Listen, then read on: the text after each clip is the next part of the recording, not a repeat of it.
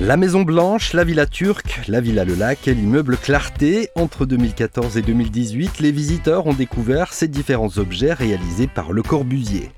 L'actuel chef du service de la culture, Marie-Thérèse Bonadonna, et Pietro Falce sont tous les deux passionnés d'architecture.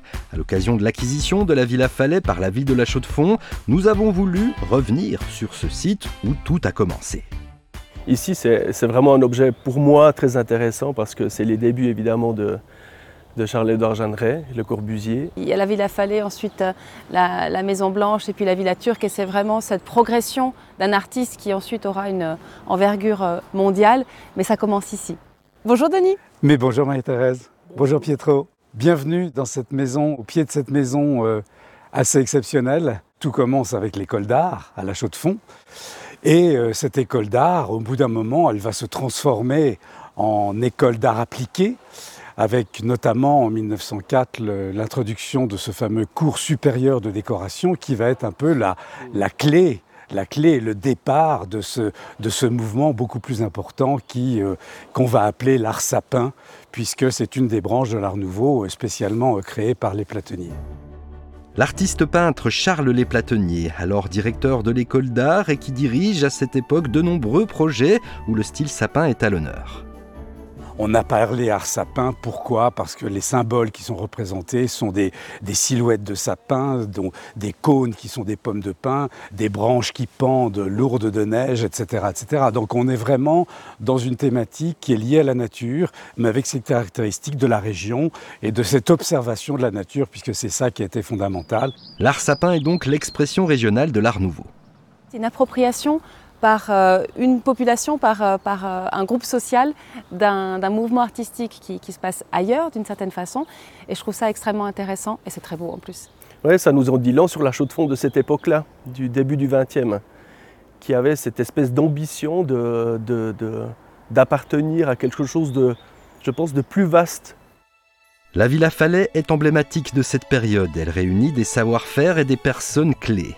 On a parlé de Charles Lesplatonier, mais le principal concerné, c'est Charles-Édouard Jeanneret. Celui qui deviendra plus tard Le Corbusier a été mandaté pour la réalisation de cette maison par un certain Louis Fallet. Louis Fallet, en fait, c'était un industriel. Il était graveur et bijoutier, donc il fabriquait des bijoux. Et euh, il était effectivement très lié à, très lié à l'école d'art. Les recherches qu'on va faire vont être intéressantes de voir de quelle manière les, les, liens se sont tissés. Mais à un moment donné, il a décidé de demander à Charles-Édouard Jeanneret de, de, dessiner des plans et de, de, faire cette maison. Alors il faut simplement se remettre dans l'époque. 1906, euh, euh, Le Corbusier, il a 19 ans il est encore étudiant, il n'a jamais appris ni l'architecture ni la construction, il est encore dans cette période où on lui apprend la gravure, il commence à s'intéresser à la décoration puisqu'il y a certains mandats. Et en fait, il est entouré de toute une série d'amis et d'étudiants. Et c'est cette équipe d'étudiants entraînée par Charles-Édouard Jeanneret, parce que c'est déjà un leader à ce moment-là, euh, qu'il va concevoir et dessiner cette maison. Et ce qui est intéressant, c'est qu'il n'a absolument donc aucune compétence pour la faire. Et les platonniers, qui a très bien vu que c'était un étudiant un petit peu euh, hors, norme, euh, dit mais on ne peut pas le laisser tout seul. Il faut absolument qu'on fasse quelque chose.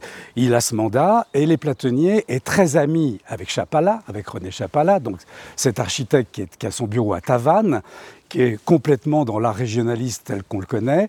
Et euh, les platonniers euh, s'adressent à Chapalin en disant Écoute, j'ai un étudiant qui est, qui est là, mais qui n'a aucune notion de construction. Est-ce que tu ne veux pas l'aider? Et Chapala répond positivement en disant Mais bien sûr, je vais mettre mes personnes, mes techniciens à disposition, on corrigera les plans et on va, on va l'aider pour faire cette, cette réalisation. Et là, la Villa Falais, c'est un petit peu le, le, projet un peu académique, le projet phare de cette époque-là. Et c'est pour ça que cette maison est particulièrement intéressante, parce qu'elle est, elle est à la source, finalement, à la fois de ce savoir-faire de l'école d'art et à la source de toutes ces personnalités qui, plus tard, vont avoir une carrière euh, euh, très, euh, très forte et très, et très importante, non seulement dans la ville, mais aussi un peu partout en Suisse et, et aussi à l'étranger, évidemment. Dès qu'on parle de Corbu, on ne peut pas parler d'un architecte uniquement chaudefonnier, il est mondial. Voilà. Pour devenir Le Corbusier, Charles-Édouard Jeanneret quitte sa région et la Suisse, et l'on dira qu'il renie un peu ses origines.